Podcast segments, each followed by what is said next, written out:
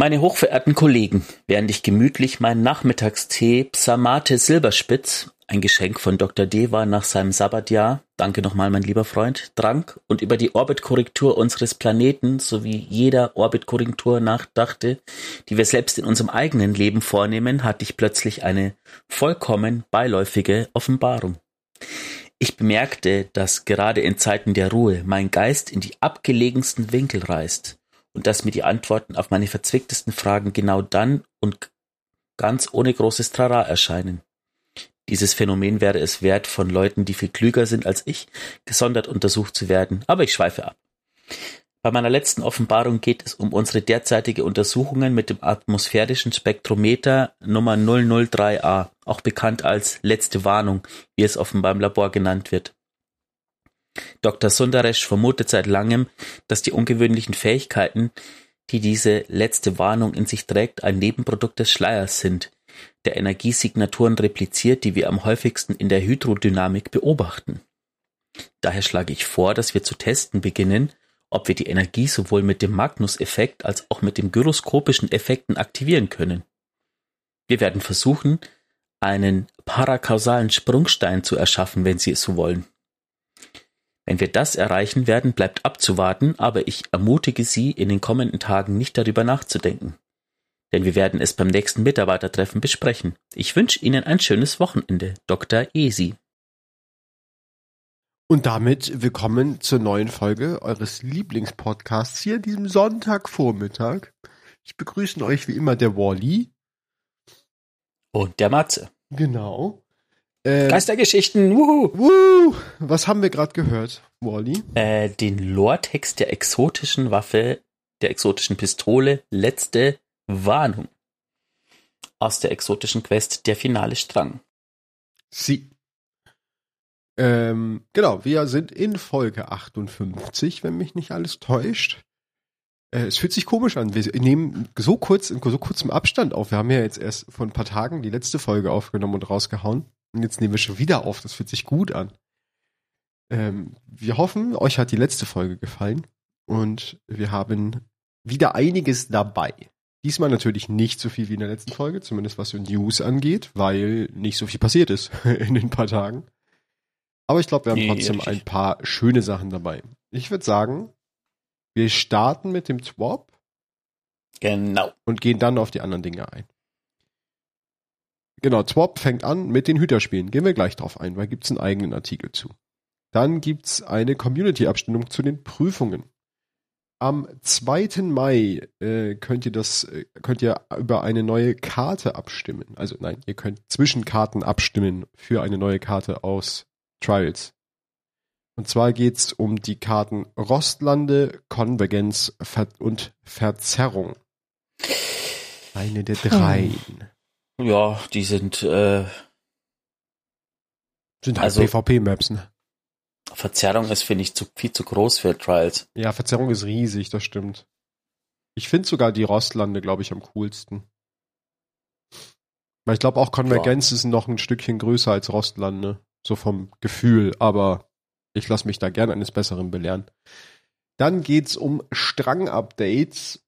Ähm, genau. Sie schrauben ein bisschen am Hangeln, sie machen die Abklingzeit runter und die Abklingzeit zwischen den Hangelaktivierungen, was ich sehr cool finde. Die Mindestzeit wird auch reduziert und zwar von zweieinhalb auf 0,2 Sekunden. Das heißt, man kann eigentlich fast instant wieder hangeln was nicht dafür sorgt, was mir nämlich schon ganz oft passiert ist mit Strang, wenn man seinen, seinen Schwung macht mit dem Hangeln und sich dann so denkt, oh fuck, ich lande nicht da, wo ich will, sondern im Abgrund.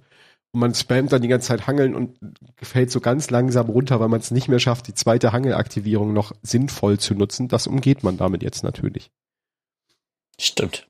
Dann haben wir beim Strangjäger, beim Jäger noch Änderungen. Bei der Ulti, die ja auch Fadenspitze heißt, der Schaden gegen PvE-Kämpfer wurde um ungefähr 55 Schaden erhöht. Was eine Menge ist. Prozent. Äh, 55 Prozent, sorry, ja. Die Reichweite des Projektils, bevor es zum Ausgangspunkt zurückkehrt, wurde um 30 Prozent erhöht. Das heißt, wir haben 30 Prozent mehr Range. Leicht verringerte Geschwindigkeit des Pfeils bei der Rückkehr, um das Fangen zu erleichtern. Ach so, nee, das ist der Nahkampf. ich wollte gerade sagen, es ist nicht die Ulti, es ist der Nahkampf dieser. Das finde ich auch äh, tatsächlich gut, dass sie die Rage erhöht haben, weil ich fand, die war, fühlte sich ein bisschen zu kurz an, wenn man den geschmissen hat, den Nahkampf. Ähm, ich muss mich jetzt mal kurz outen, als jemand, der bis jetzt tatsächlich einfach noch kein Titan oder Jäger gespielt hat, seitdem Lightfall draußen ist. Muss man das wieder auffangen? man kann es wieder auffangen. Also du kannst, es, es fliegt halt, es ist wie so ein Bumerang, es kommt halt an der Position zurück, wo du bist und kannst dann wieder auffangen. Und ich glaube, dann hat man gar keinen Cooldown oder verringerten Cooldown, je nachdem, wie viele äh, Viecher, wie viele Gegner man vorher getroffen hat. Also das springt so von Gegner zu Gegner. Das ist quasi wie der, wie der Hammer vom Titan, nur in Bumerang und. Ähm, genau, und trifft mehrere Feinde. Okay. Und okay, macht okay. natürlich nicht ganz so viel Schaden. Ich, wobei ich weiß nicht, wie es ist, wenn man sich, wenn man Nahkampf-Damage erhöht, ob man damit auch ein Nahkampfbild wie beim Titan nachbauen kann, habe ich noch nicht probiert. Erhöhter Energiegewinn für das Fangen des Pfeils basierend auf der Anzahl der getroffenen Feinde. Das ist praktisch genau das. Also man kriegt halt mehr Energie, wenn es mehr getroffen hat und wenn man sie dann fängt. Durchdringt jetzt Schilde der Kabalphalanx. Oh, das ist sehr cool, dass man da durch kann. Mhm. Also wird eigentlich roundabout der Nahkampf vom Jäger, vom, also der Strangnahkampf wird durchgängig gebufft. Bin ich gespannt, wie sich das anfühlt. Dann haben, gibt's einen ganzen Part über die Künstlerreferenzsammlung, über die wir gleich noch sprechen. Und dann gibt's die Auflösung der Abstimmung. Äh, wir hatten das ja in der letzten Folge, wo ihr zwischen den drei Exotics abstimmen durftet, welches das neue, neue Ornament kriegt. Und es ist geworden der Dürresammler. Leider nicht die Isa-Nagi. Das liegt, glaube ich, aber auch einfach nur daran, dass zu wenig Menschen Nagi spielen. Ähm, ja, Dörre-Sammler ist halt einfach irgendwie eine Waffe, die trifft man irgendwie, egal was man macht, es gibt immer irgendeinen, der hat den Dörre-Sammler ausgerüstet. Sie macht auch in ganz vielen Sachen tatsächlich auch einfach Sinn. Also es ist halt auch wieder so Fire and Forget, ne? Draufschießen, ignorieren, macht Schaden, ist fein. Genau. Also wird dann demnächst die Mail kommen für für das Ornament, welches es sein soll, nachdem sie entworfen wurden, aber es würden auf jeden Fall drei Stück für den Dürresammler werden. Dann gibt's äh, Adoptiere ein Tier. Ähm, genau, da gibt's einfach. Ich glaube, ja. Wenn der Podcast draußen ist, ist es schon rum, weil es ist, glaube ich, nur eine Woche, wo diese Ornam äh, diese Emotes äh, vergünstigt im Shop zu haben sind. Die ah. kosten 1000 oder haben gekostet 1000 Silber. Ich rede jetzt einfach mal in der Vergangenheitsform. Genau, also ihr ähm, hattet letzte Woche die Chance, euch Haustiere zu... Ihr hättet zu, kaufen können. Genau, entweder das Wurm-Emote, was wir ja kennen aus der Hexenkönigin, das Dog-Emote, wo ich gar nicht weiß, ob das jetzt neu ist oder ob es das schon lange gibt, weil das habe ich noch nie in meinem Leben gesehen. Was, das Dog-Emote? Ja. Ich muss auch sagen, das ist so ziemlich, ich habe mal die äh, gestern im Spiel angeguckt, das ist so ziemlich das langweiligste Emote von allen vier. Ich fände halt schön, wenn es der Robodog gewesen wäre, so von der Optik und nicht so ein, so ein Pixelmatschhund. Also irgendwie. Also ich weiß nicht, wer sich das Emote ausgedacht hat, aber ich finde das echt, das ist irgendwie grausam. Ja. Dann gibt's noch das Cat Emote. Das wird wahrscheinlich auch aus der Zeit kommen, oder? Ist das aus der Zeit von, von Last Wish, also aus ähm, Forsaken? Mm, weil es da ja auch die Katze zu sammeln gab. Ja. Ja, das ist schon älter. Das gab es irgendwann mal. Ich glaube, mit Shadowkeep kam es tatsächlich erst ins Spiel. Ah, okay. Und natürlich haben wir noch das Chicken Emote.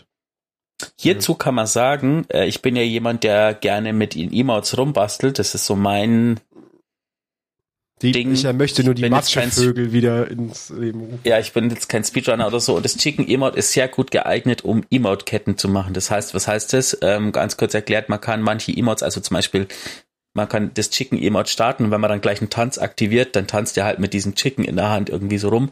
Und das eignet sich sehr gut für so einen Schabernack. Also wenn ihr so einen Schabernack mal sehen wollt, schreibt uns das auf Twitter, d2lorecast, dann mache ich mit dem Wally mal eine, eine Videosession und dann posten wir auf Twitter mal kleine Snippets von vom Matschevogel. Falls ihr mal wissen wollt, was dieser ominöse Matschevogel ist, ich werde ihn in dieser Folge auch nur 27 Mal noch erwähnen, um euch ein bisschen zu, zu piesen. Ja, und, und, und dann gibt's Teil zwei, die Rückkehr der Vögel. Genau. Nee. Die Rückkehr des tanzenden Hühnchens.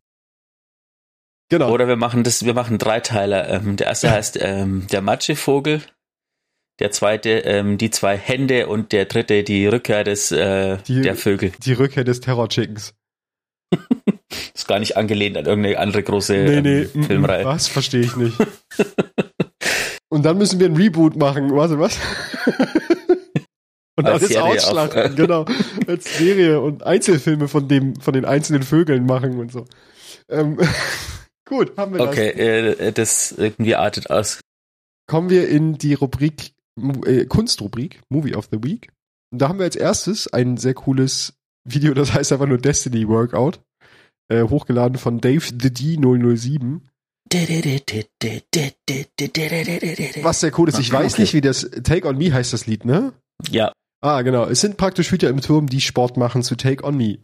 Das ist, glaube ich, sehr schön zusammengefasst. Schaut's euch mal an, es ist sehr cool geworden.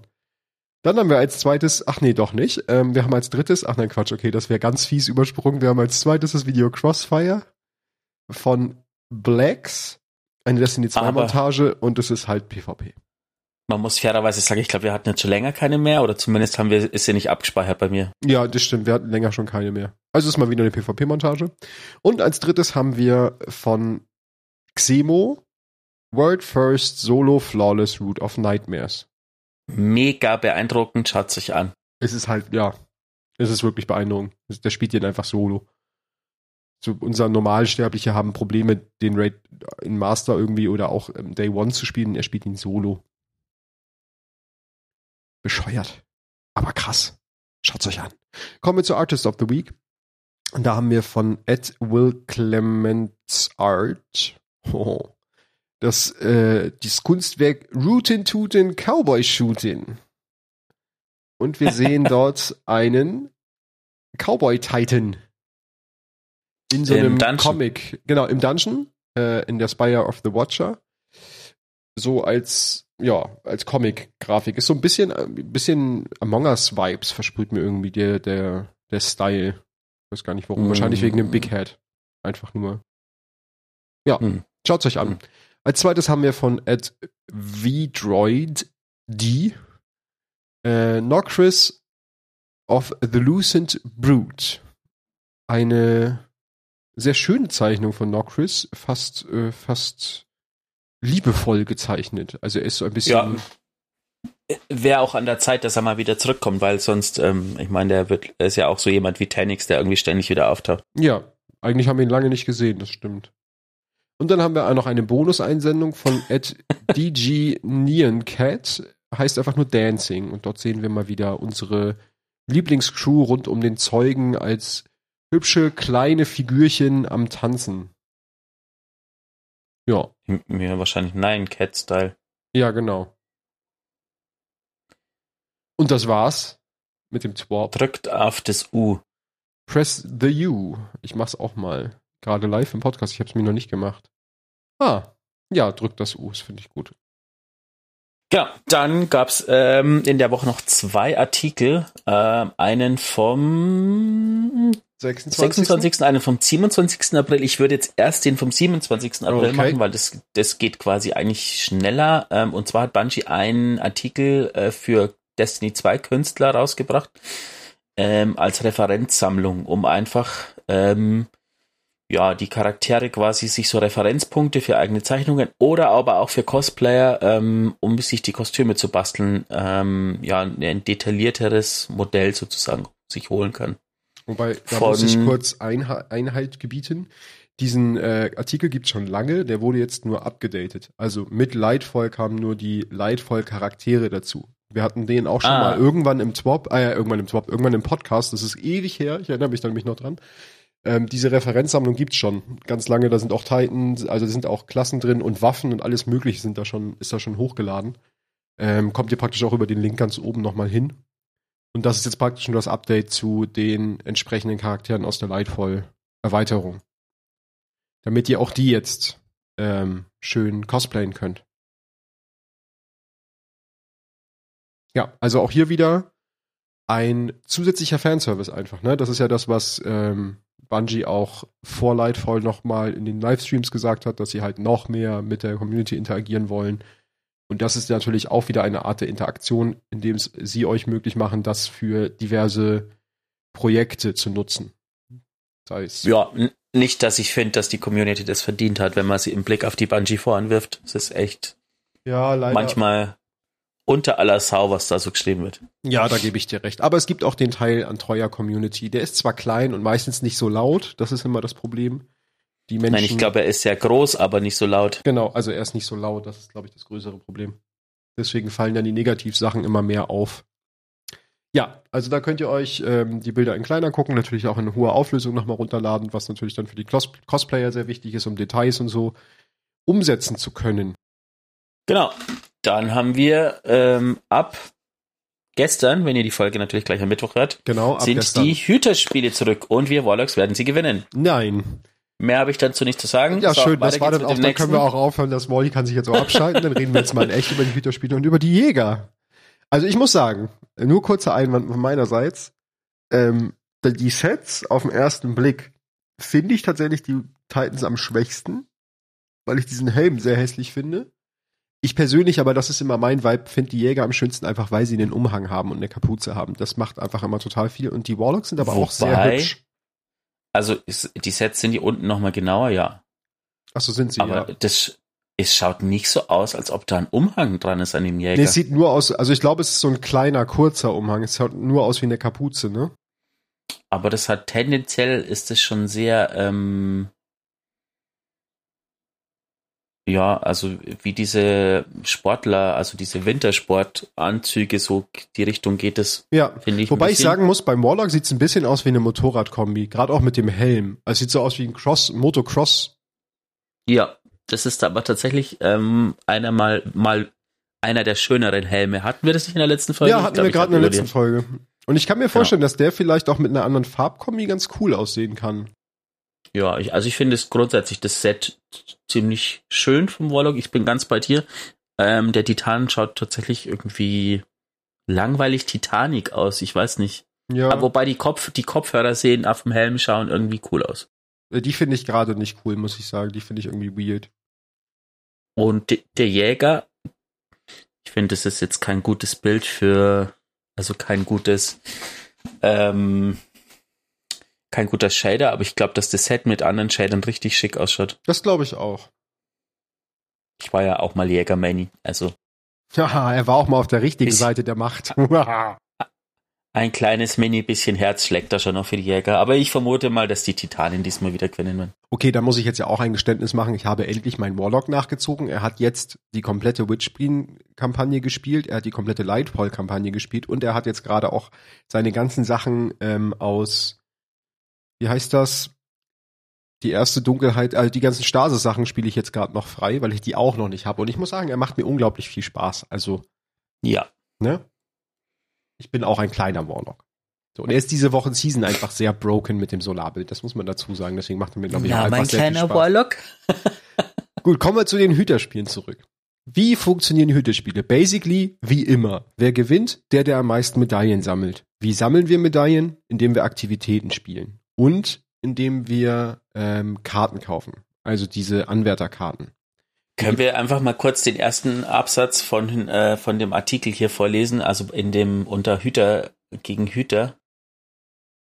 Unter Also, gegen- aber da, da, das kommt jetzt da noch. Er- Erzähl mal weiter und dann müssen wir unbedingt diesen äh, ersten Absatz vorlesen. Ach so, also genau. Wie funktioniert das? Ihr könnt wieder zu Eva Levante gehen, sobald die da ist, euch die Beginnquest abholen. Ihr kriegt wieder ein Klassenitem, was ihr tragen müsst, um Medaillen zu sammeln. Basically wie jedes Jahr. Ähm, und dann müsst ihr Aktivitäten spielen. Es gibt ähm, wieder verschiedene Karten. Es gibt wieder, also die Aktivitäten geben wieder Bronze- oder Silbermedaillen, nämlich Gambit, Schnellspiel, Schmelztiegel-Matches, alles aus der Vorhut-Playlist, die meisten Neptun-Aktivitäten und Widerstandsschlachtfelder. Für die höherstufigen Medaillen, nämlich Gold und Platin, müsst ihr Dämmerungs-, Raids, Dungeons, Competitive äh, Schmelztiegel, Trials oder die legendären Widerstandsschlachtfelder spielen. Ist ja wie immer, die leichteren, also die leichteren Sachen geben niedrigere Medaillen, die schweren Sachen geben bessere Medaillen. Dann gibt's wieder die Anwärterkarten, die ihr für 1000 Glimmer kaufen könnt, die Goldmedaillen geben. Ihr könnt immer zwei Anwärterkarten bei euch tragen, nämlich eine für Strikes und Gambit und die zweite mit dem Fokus auf Schmelztiegel. Dann gibt's noch Platinkarten für Platin-Medaillons, nämlich die, die besten, die am meisten Punkte geben. Die kosten anderthalbtausend Glimmer. Auch hier könnt ihr zwei Anwärterkarten gleichzeitig haben. Äh, eine für Strikes und Gambit und die andere für Schmelztiegel, also ähnlich. Das wären Sind, die Grundlagen dazu. sind die Platinkarten eigentlich nicht mal für so Raid und so gewesen? Waren sie früher mal, ja. Das haben sie, glaube ich, rausgenommen, weil du dafür ja bedingt keine Spielersuche hast. Das hatten sie aber, glaube ich, zum letzten Mal auch schon geändert, dass sie von diesen sechs Spieler-Aktivitäten weggegangen sind mit den Platin-Karten, um die Leute, die halt keine Chance haben, Raids zu spielen, nicht zu benachteiligen und es mehr auf die Sachen umgemünzt haben, die Mhm, halt mhm, Matchmaking haben.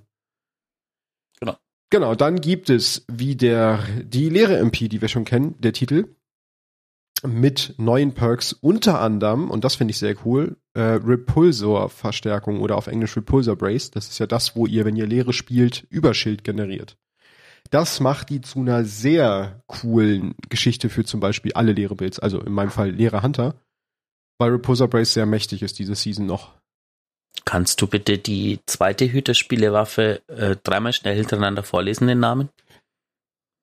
Taraxippos, Taraxippos, Taraxippos. Gesundheit. Ähm. Also, Ähm, wir haben, genau. genau, das ist das erste legendäre Strang Scout-Gewehr namens Taraxippos. Leichtes Gehäuse und erstaunliche Perk-Kombinationen schreiben sie nur. Sie wollen sie Ach, aber noch nicht meinst- ver verraten. Du wolltest, also die Taraxippos hat erstaunliche Perk-Kombinationen. Ja.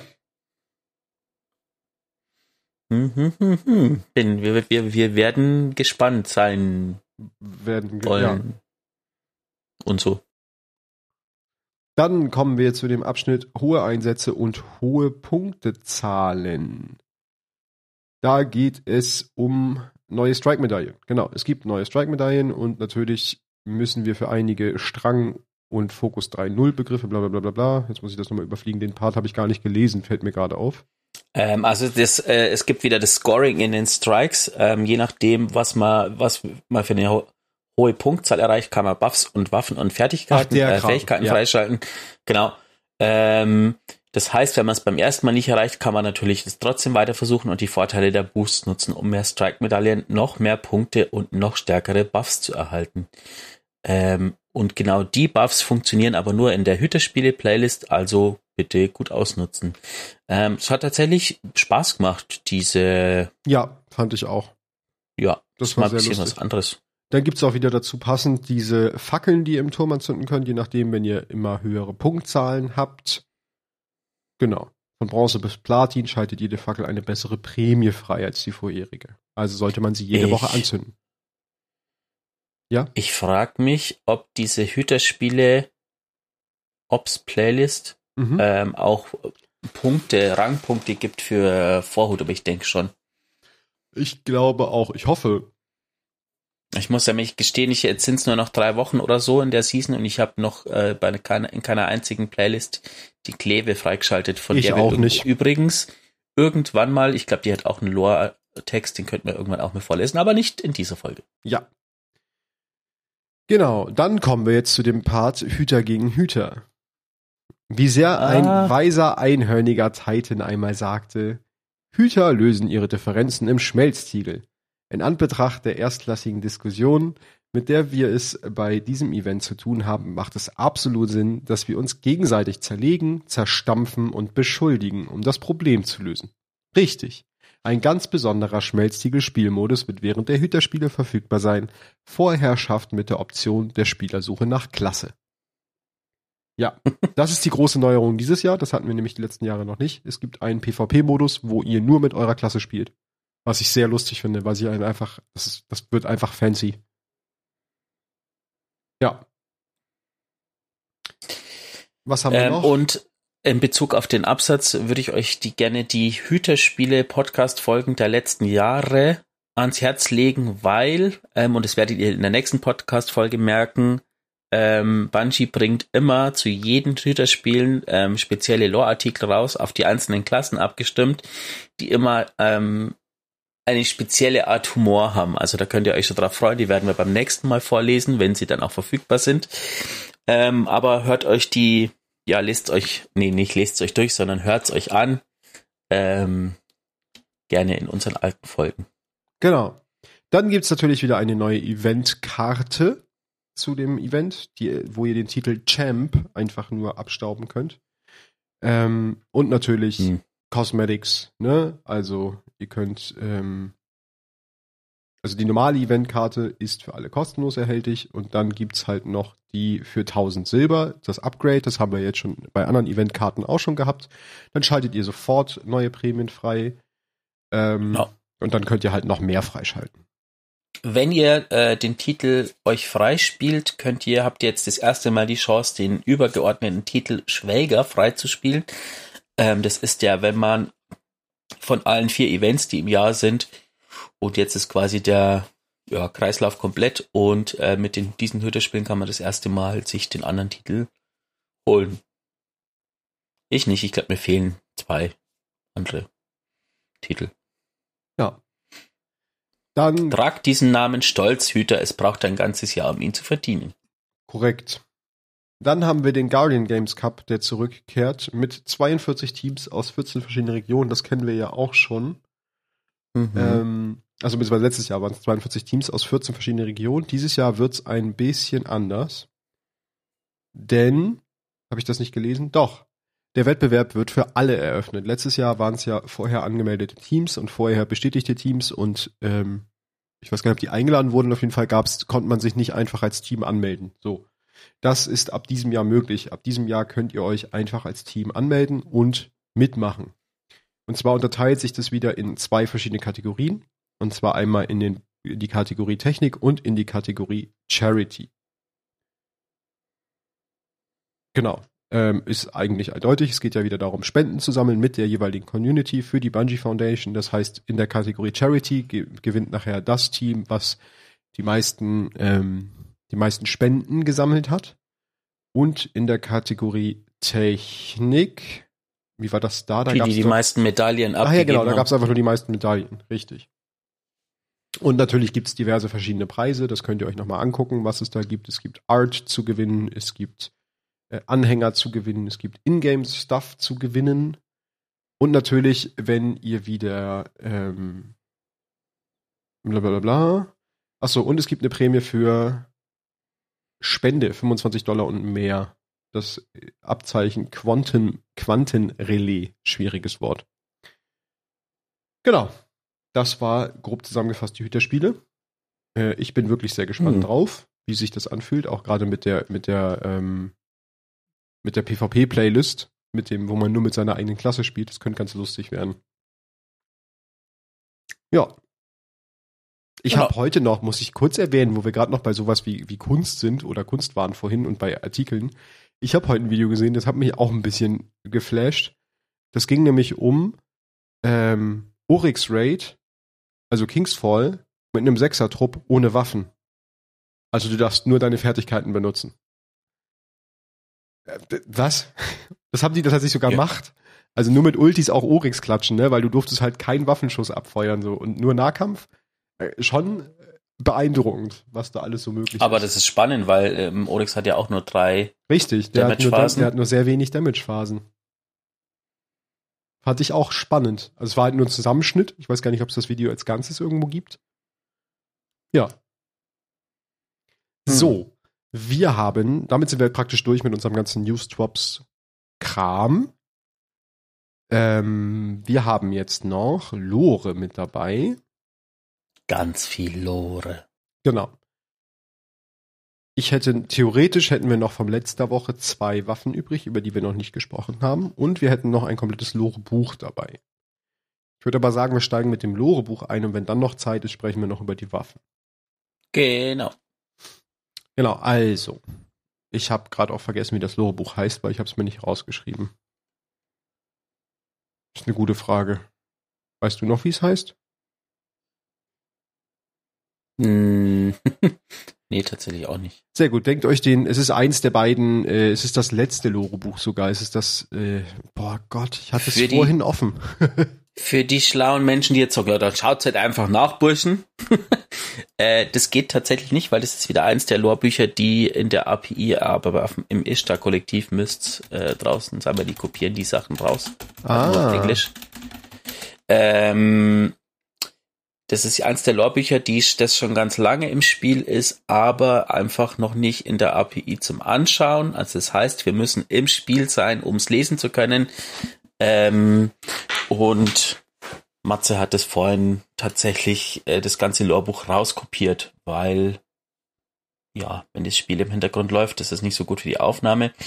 Ähm, und damit ihr euch mal vorstellen könnt, was das so für ein Aufwand ist, Ähm, man kann ungefähr, keine Ahnung, zehn Zeilen äh, und eine Zeile besteht aus 1, 2, 3, 4, 5, 6, 7, 8, 9, 10 Wörtern ungefähr.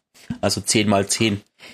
Und das Lorbuch ist sehr lang und das heißt, man kopiert relativ viel, bis man das alles hat. Ja, das stimmt. Ah, warte mal, aber man kann den Titel, glaube ich, sich doch angucken. Äh, der bewältigte Pfad heißt das Buch. Man kann zwar die Kapitel genau. nicht angucken, aber bei Brightech den Titel kann man trotzdem lesen. Also der bewältigte Pfad haben wir mitgebracht. Besteht aus vier Kapiteln. Jeder von uns wird zwei vorlesen. Olli wird an. Nee, ich fange an, ne? Mhm. Ich fange an mit dem ersten und dann macht Molly mit dem zweiten und dann wechseln wir uns immer fröhlich ab. Genau. Dann viel Spaß mit dem Lorbuch. Kapitel 1 Der Wald. Nora und Bram hatten sich einen abgestorbenen Baumstumpf als Ziel ausgesucht. Er moderte und war mit Pilzen übersät.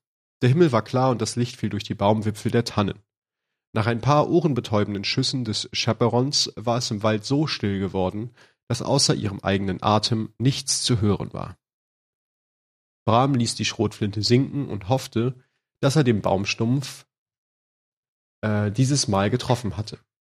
Hatte er nicht. Nora schnaubte vor Lachen, was die Stille wie ein weiterer Schuss durchbrach. Bram gab seiner Frau die Waffe zurück und rollte seine rechte Schulter nach hinten, worauf ein Zucken seinen Körper durchzog. Die Ah, die hat ganz schön Rückstoß, sagte er schließlich. Das haben alle guten Dinge, sagte Nora, nahm die Waffe entgegen und zielte. Als sie Bram noch einmal ansah, schüttelte er den Kopf. Du lässt mich zum ersten Mal damit schießen und warnst mich nicht mal davor, dass sie Rückstoß hat? Nora grinste. Ist dir das nie aufgefallen?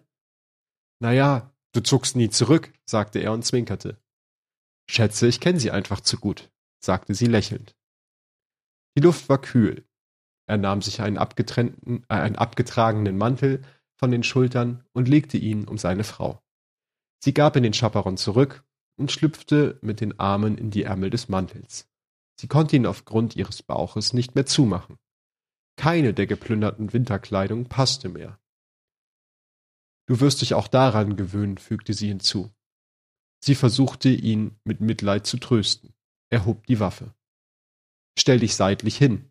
Und jetzt stütz die Waffe auf deine Hüfte. Ab, sagte sie. Er legte sie gegen seinen Hüftknochen. Sie schob sie zur Seite. Nicht so. Bram verdrehte die Augen, lächelte jedoch. Er tat, was sie ihm sagte. Er war immer ein guter Zuhörer gewesen. Weißt du noch, als wir uns zum ersten Mal begegnet sind? fragte sie und trat beiseite. Zuerst bin ich dieser Waffe begegnet, antwortete er und drückte ab. Es war in einer staubigen Ruine irgendwo entlang der Straße gewesen. Die Mündung des Chaperons war das erste gewesen, was er gesehen hatte. Bram starrte in den Lauf, bevor er in die Augen der Frau blickte, die die Waffe hielt. Als sie sah, dass er keine Bedrohung darstellte, ließ sie die Waffe sinken. Nora Jericho, sagte sie, als wäre sie gerade nicht kurz davor gewesen, ihn zu erschießen. Woher kommst du denn? Er deutete hinter sich. Wie heißt du? Er versuchte zu sprechen, doch ihm kam kein Laut über die Lippen. Der Schock ließ ihn noch immer verstummen. Du weißt schon, dass es hier nicht sicher ist, oder? fragte sie. Deinetwegen platzte es ohne nachzudenken heraus.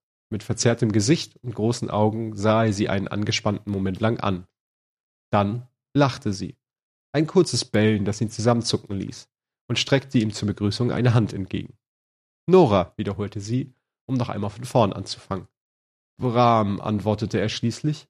Er schüttelte ihre Hand und gab ein hohes, rauchiges Lachen von sich. Ein Lachen der Erleichterung. Dieses Mal traf der Schuss sein Ziel. Der Treffer ließ den Baumstumpf zersplittern. Nora beobachtete, wie ihr Mann langsam und triumphierend zu lächeln begann. Dann hörten sie noch einen Schuss. Und noch einen. Eine plötzliche Salve von Arkusenergie versenkte den Baumstamm neben ihnen und ließ ihn knistern und qualmen. Bram stand wie angewurzelt da, aber Nora riss ihm die Waffe aus der Hand und legte sie an, während sie die Reihen der großen gerade aufragenden Bäume beobachtete. Sie nahm eine Bewegung im Augenwinkel wahr, sie wirbelte herum und schoss. Sie traf die Seite eines Baumes, was ausreichte, um den Gefallenen dahinter aufzuschrecken. Er drehte sich um, um wegzulaufen, stolperte über eine Wurzel und fiel hin. Seine Schockpistole purzelte außer Reichweite. Er rollte sich auf den Rücken und krabbelte rückwärts, als Nora sich mit ihrer Waffe näherte. Sie hörte keine anderen Schüsse oder Bewegungen. Er war allein. Er war verängstigt. Zwei seiner Arme waren auf Höhe der Ellenbogen abgetrennt worden. Der Gefallene schaute am Lauf ihrer Schrotflinte vorbei und stellte Blickkontakt her. Er versuchte nicht einmal nach seiner Pistole zu greifen. Nora blieb für einen langen Augenblick mit dem Finger am Abzug stehen. Dann nickte sie. Auf diese Erlaubnis hin richtete der Gefallene sich auf, drehte sich um und rannte zurück in den Wald. Nora wartete, bis sie seine Schritte nicht mehr hören konnte. Dann blickte sie sich, ging in die Knie, ach, bückte sie sich, ging in die Knie und hob die Waffe auf, die der Gefallene zurückgelassen hatte. Sie gab sie ihrem Mann. Hier, sagte sie, die passt besser zu dir. Sie hielt ihre Waffe fest im Griff. Sie fragte sich kurz, ob der Gefallene ihre Übungsschüsse gehört und angenommen hatte, sie hätten zuerst geschossen. Ob er aus Angst angegriffen hatte? Sie konnte es nicht wissen. Die Arme ihres Mannes umschlossen sie. Sie lockerte ihren Griff um die Waffe. In dieser Nacht schliefen sie und Bram in einem Unterschlupf, den er in einem alten, verrosteten Lastwagen gebaut hatte.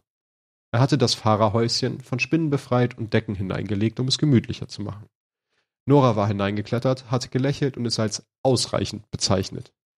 Das war ihre Art, Danke zu sagen. Warum hast du ihn gehen lassen? fragte Bram. Nora dachte an den verängstigten Blick des Gefallenen. Der Chaperon ist nicht zum Töten da, sondern zum Beschützen. Bram legte ihr eine Hand auf den Bauch.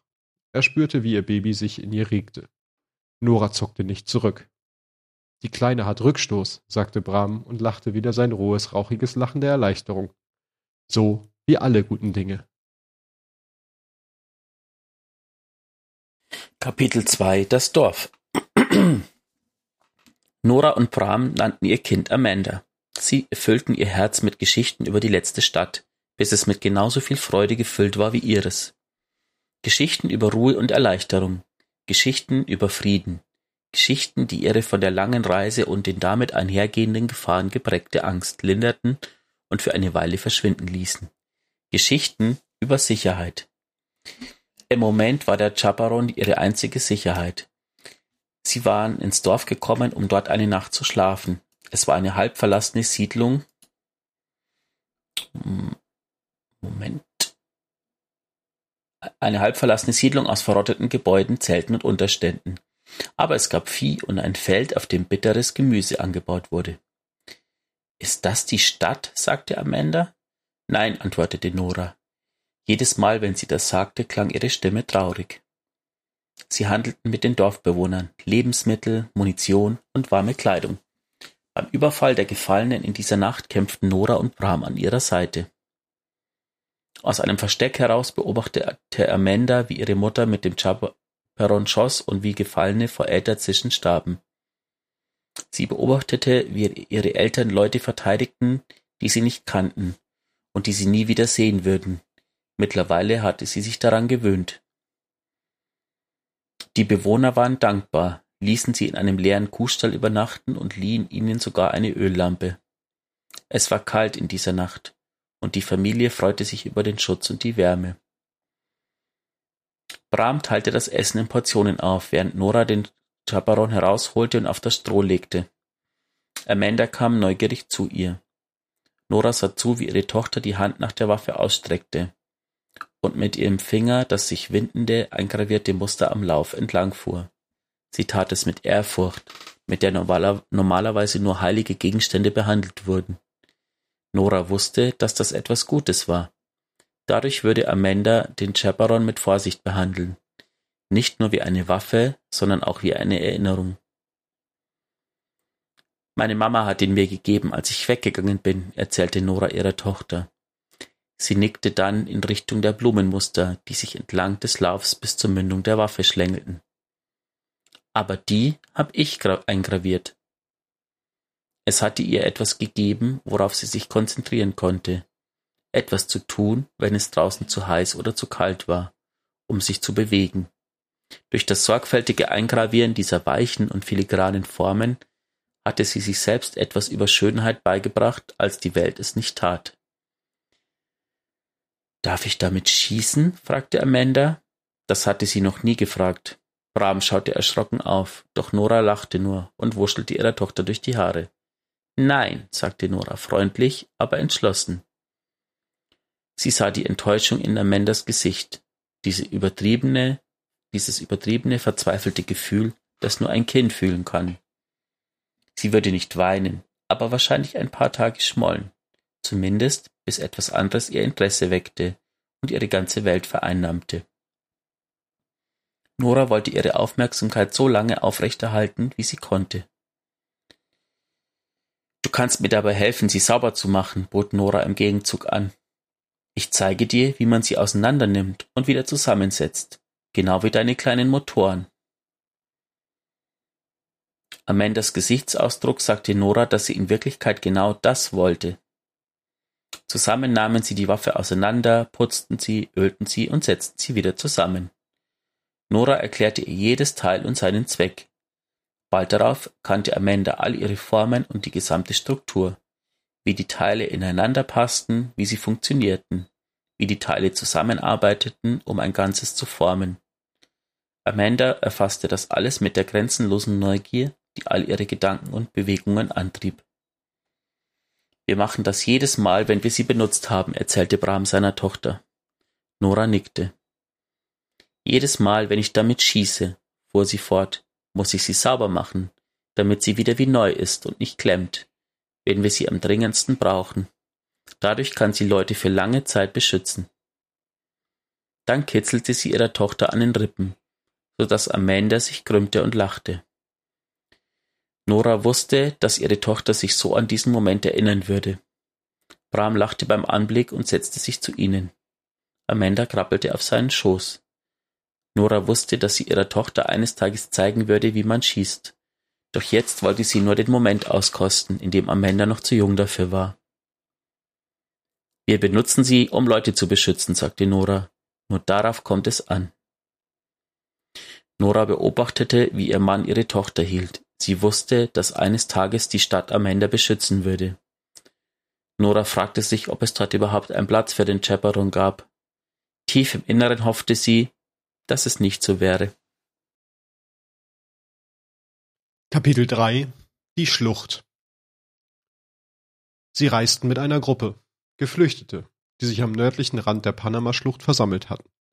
Es war sicherer, sich mit mehr Leuten, es war sicherer, sie mit mehr Leuten zu durchqueren. Sie teilten Geschichten und handelten miteinander.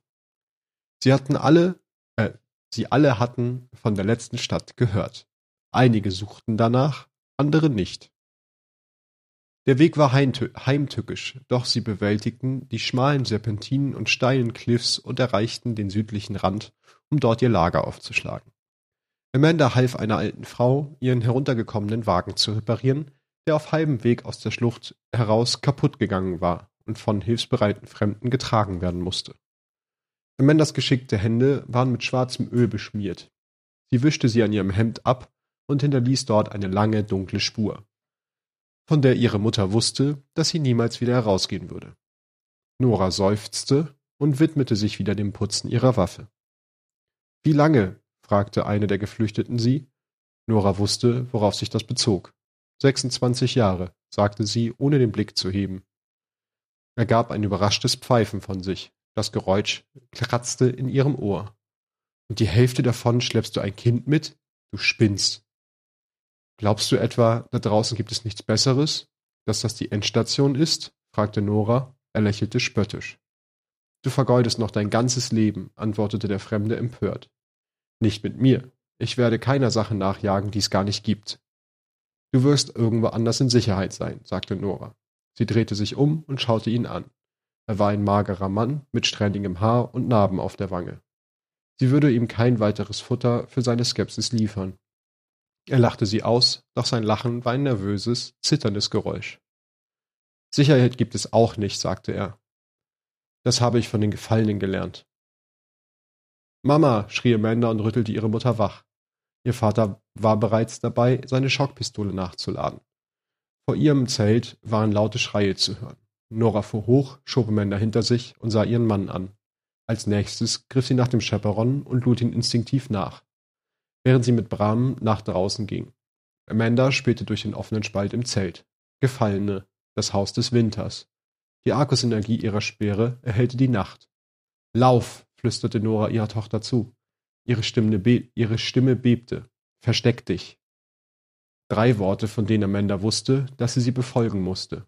Sie krabbelte aus dem Zelt und ließ ihre Eltern zurück, in dem Wissen, dass sie die anderen beschützen würden. Sie rannte.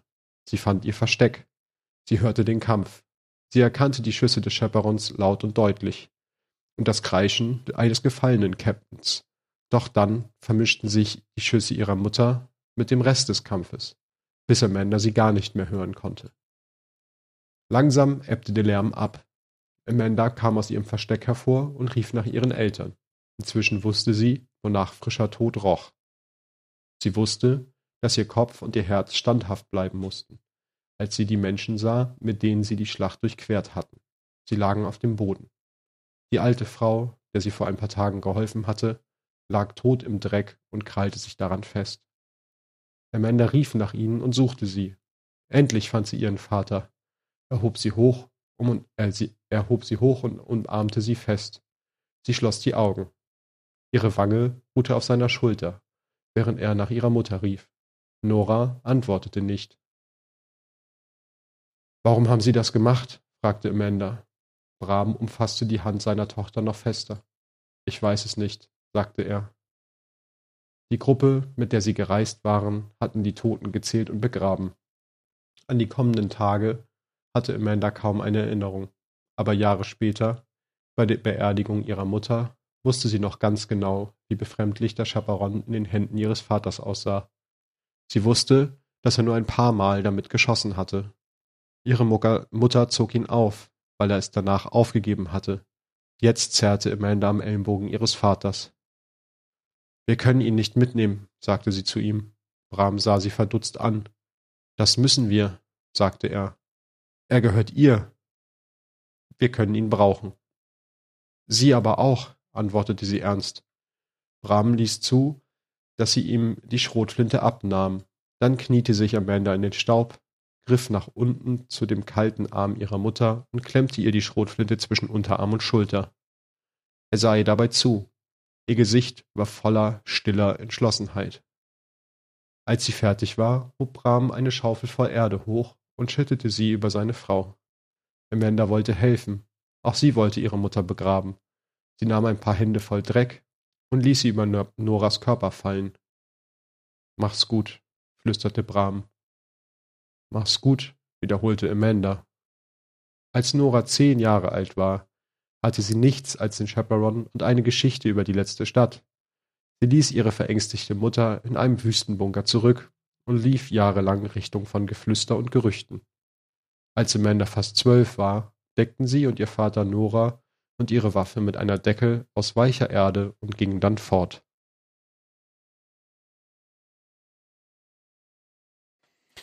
Kapitel 4 Die letzte Stadt Es gab Erinnerungen, von denen Amanda wusste, dass sie sie behalten müsste. Der Tod ihrer Mutter war eine davon, der ihres Vaters ebenso. Doch der Chaperon blieb immer noch in ihrem Gedächtnis verankert, selbst wenn der Klang ihrer Stimmen verblasste. Amanda erinnerte sich an die letzten Schüsse aus der Waffe ihrer Mutter in der Nacht, in der sie starb. Die Angst, die Amanda spürte und den Verlust, als sie die letzte Stadt erreichte, hallte dieses Geräusch in den ersten paar Jahren immer wieder durch ihren Kopf. Es schreckte sie aus dem Schlaf auf. Es durchbohrte ihre Gedanken. Es gab ihr das Gefühl, sie sei vollkommen allein, obwohl sie wusste, dass dem nicht so war. Aber als sie sich irgendwann endlich hinter den Mauern der Stadt sicher fühlte, wandelte sich dieses Geräusch von Angst wieder in Geborgenheit um. Es hatte sie, wie so viele andere, beschützt, genau wie die Stadt sie jetzt beschützte. Die Waffe wurde mit ihrer Mutter begraben. Die einzige andere Person, die damit geschossen hatte, lag, einen halben Tagesmarsch nördlich der Stadt im eigenen Grab, einer Krankheit erlegen. Sie konnte sie nicht zurückbringen, wie der Reisende es konnte. Sie konnte ihre Familie nicht wieder zusammensetzen. Doch es gab etwas, das sie auf gewisse Weise zurückbringen konnte. Ich habe einen Auftrag, sagte sie und offenbarte alles, woran sie sich in Bezug auf die Waffe ihrer Mutter erinnerte. Die Tex-Mechaniker-Waffenmeisterin nahm ihre Pläne lächelnd entgegen. Nach zwei Wochen verzog sich ihr Lächeln zur Verwirrung, und nach vier Wochen krümmte es sich schließlich zur Verärgerung. Amanda inspizierte bei der Herstellung jedes Einzelteil und verglich sie mit ihrer Erinnerung. So nicht, sagte sie. Die Kammer wurde umgerüstet. Fast, sagte sie. Der Lauf wurde neu geformt. Das ist so nicht richtig, sagte sie und deutete es, deutete auf das sich windende Muster, das den letzten Schritt bei der Fertigstellung der Waffe darstellte. Daraufhin legte die Waffenmeisterin die Meißel frustriert auf die Arbeitsfläche. Ich habe alles umgesetzt, worum du mich gebeten hast, entgegnete sie und entfernte sich mit einem genervten Schnaufen von der Werkbank. Und was jetzt? Das ist das Einzige, was noch fehlt, antwortete Amanda einfühlend. Da mach es selbst, sagte die Waffenmeisterin. Ich werde nicht den Rest meines Lebens an dieser Waffe herumbasteln, nicht mal den Rest des Tages. Mach es selbst. Und das tat sie. Es waren nicht die Werkzeuge ihrer Mutter, und es war auch nicht ihre Waffe. Amanda musste sich jedes Mal daran erinnern, wenn sie den Meißel aus Wolframid in den Lauf klopfte. Ein Haufen Altmetall, der mit Ritzen und Markierungen um sie herum verteilt lag, zeigte ihr, dass jeden Tag ein bisschen besser geworden war. Ihre Hände waren ruhiger und ihr Gedächtnis schärfer geworden.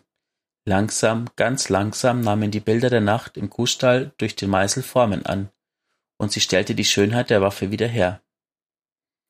Eines Tages dann stützte Amanda sie gegen ihre Hüfte, hielt den Lauf fest und lehnte sich nach vorn. Sie hatte ihrer Mutter so oft dabei zugesehen, dass sie ihre Haltung und Bewegungen perfekt imitieren konnte, obwohl sie damit nie hatte schießen dürfen. Nun schoss, schloss sich ihr Griff fester und sie krümmte den Finger am Abzug. Der Schuss war fehlerfrei. Das Geräusch war heller und durchbohrte die Luft. Die Waffe hatte Rückstoß und sie strahlte. Ihr Leben war besser als das ihrer Mutter gewesen. War, Nora hatte dafür gesorgt. Und auch das Leben dieses Chaperons würde besser sein als das seines Vorgängers. Er würde Menschen beschützen. Nur darauf kam es an. Das war das Lore-Buch. Äh, der vergangene Weg. Der bewältigte Pfad. Der bewältigte Pfad. So rum. Kurzzeitgedächtnis, was ist das? Das war auch gleichzeitig ein kleiner, ein kleiner Fanservice, denn ich weiß gar nicht mehr, we mit wem ich neulich ähm, die Unterhaltung bei uns im Clan hatte, der mich darauf angesprochen hat, dass ja Amanda den Chaperon führt und wo sie den wohl her hat. Bitteschön. Da wird's beschrieben. Also sowohl Amandas Geschichte als auch die Geschichte der Waffe. Genau, die Geschichte der Waffe von Amanda, von Amandas Eltern, alles schön aufbereitet in einem Text. Genau. Jetzt würde ich sagen. Weil wir. Ja. Bevor du die Lore-Texte, das wollte ich vorhin noch zu den Hüterspielen sagen, weil ja Eva Levante wiederkommt, weil wir schon bei der Geschichte sind. Ähm, ich möchte euch hier nochmal äh, unser zweites Geistergeflüster ans Herz ja. lesen, legen, lesen Evas Reise. Lesen. Evas Reise, ähm, das ist tatsächlich eines der besten Lorbücher im Spiel. Das stimmt. Die äh, Eva Levantes ähm, Leben. Ja, Reise bis dahin, wo sie jetzt ist, ähm, beschreibt. Sehr gut geschrieben, ja. äh, auch vor allem die Zeit während der Roten Schlacht. Ähm, Hört euch an. Genau. 5. Januar 2022 kam die Folge raus. Ah ja. Ich würde sagen, ich mache noch ein, eine der beiden Waffen, die noch fehlen. Mhm. Und dann machen wir Schluss. Denn wir haben über den Fürsorger, glaube ich, noch nicht gesprochen. Den hatte ich letztes Mal nämlich nicht gemacht. Das ist das Solarschwert der Season. Fürsorger. Es braucht nur ein wenig Vertrauen. Der Vagabund lehnte an der Bar des Äthertanks und beobachtete das morgendliche Treiben. Die Tage kamen nur langsam in Gang, seit der Kell abwesend war, und der entthronte Baron der Würbucht bevorzugte das Nachtleben, Spider wollte so früh noch nicht wach sein. Also, sagte Spider mit heiserer Stimme zu einem mageren Elixni, den er dominierend anschaute. Da Misrax damit beschäftigt ist, Gefangene von der Schattenlegion zu retten, ist es meine Aufgabe, ein bisschen lukrative Arbeit für euch alle zu finden. Verstanden? Der Elixni antwortete mit einer Mischung aus Fauchen und Quietschen. Sei nicht unhöflich, Trüsix, sagte Spider und deutete in Richtung des Vagabunden. Wir wollen unseren Freund nicht von unserem Gespräch ausschließen. Der Geächtete antwortete, bevor der Vagabund zum Ausdruck bringen konnte, dass es ihm egal war. Trüsix spricht die Sprache der Menschen. Was will Spider? Seine Stimme war voller Hohn. Einen flüchtigen Moment lang zeichnete sich Überraschung in Spiders Gesicht ab. Du sprichst gut, antwortete Spider mit öliger Stimme. Ich frage mich, wo du das wohl gelernt hast. Trüsix sagte nichts. Also fuhr Spider fort. Und zu deiner Frage, was ich will? Nun, ich habe gehört, dass du Eramis Haus verlassen hast. Für Geheimnisse gibt es einen Haufen Glimmer. Und für Spionage noch mehr. Trüsix presste seine Fäuste vor der Brust zusammen und zog dann ruckartig seine Arme zurück. Trüsix kennt dich, Spider aus der Wirrbucht. Trüsix hat nichts für Spider. Der Vagabund lachte. Spider lehnte sich nach vorn und sein Rebreather gab ein tiefes, kehliges Zischen von sich. Sag das nochmal. Weder zuckte Trüsix, noch schaute er weg. Es herrschte einen Moment lang angespannte Stille. Du hast ihn gehört, sagte der Vagabund schließlich. Er hat kein Interesse. Spider schnaubte und lehnte sich in seinem Stuhl zurück, während der Vagabund Trüsix nach draußen auf die Straße führte. Wie du gerade gesehen hast, sagte der Vagabund leise, versucht Spider, diesen kleinen Wohltätigkeitsverein dazu zu nutzen, um mehr Leute in seine Crew zu holen. Aido hat mich gebeten, ihn im Auge zu behalten. Und sie hat mir noch etwas gesagt, dass du gut mit Kindern umgehen kannst. Der Vagabund hielt inne, da Trüsix verwirrt dreinschaute. Schlüpflinge, dick eingepackt und immer am Lächeln? Die sind so süß, ich könnte sie glatt auffressen.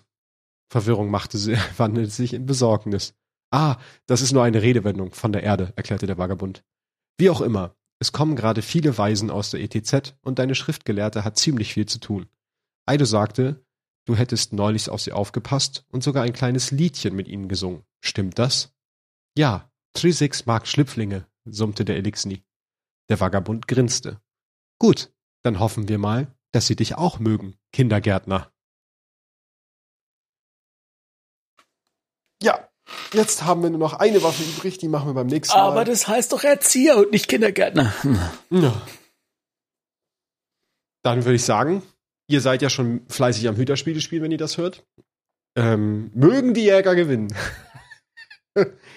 und mögen wir euch mit der nächsten Folge wieder lustige Geschichten äh, über die über unsere drei Lieblingsklassen aus unserem Lieblingsspiel präsentieren. Ja, genau. Ich habe zwar gerade nicht verstanden, was du gesagt hast, da war gerade so eine Interferenz, aber ich glaube, das klang irgendwie sowas wie mögen die Warlocks gewinnen. Nee, nee. Einigen wir uns auf mögen die Titans verlieren. Ich glaube, da können wir beide mit. Mm, ja. Okay. Dann wünschen wir Na euch gut, schöne, in diesem Sinne schöne Zeit. Bis zur nächsten Folge. Bis zum nächsten Mal äh, und Augen auf Hüte.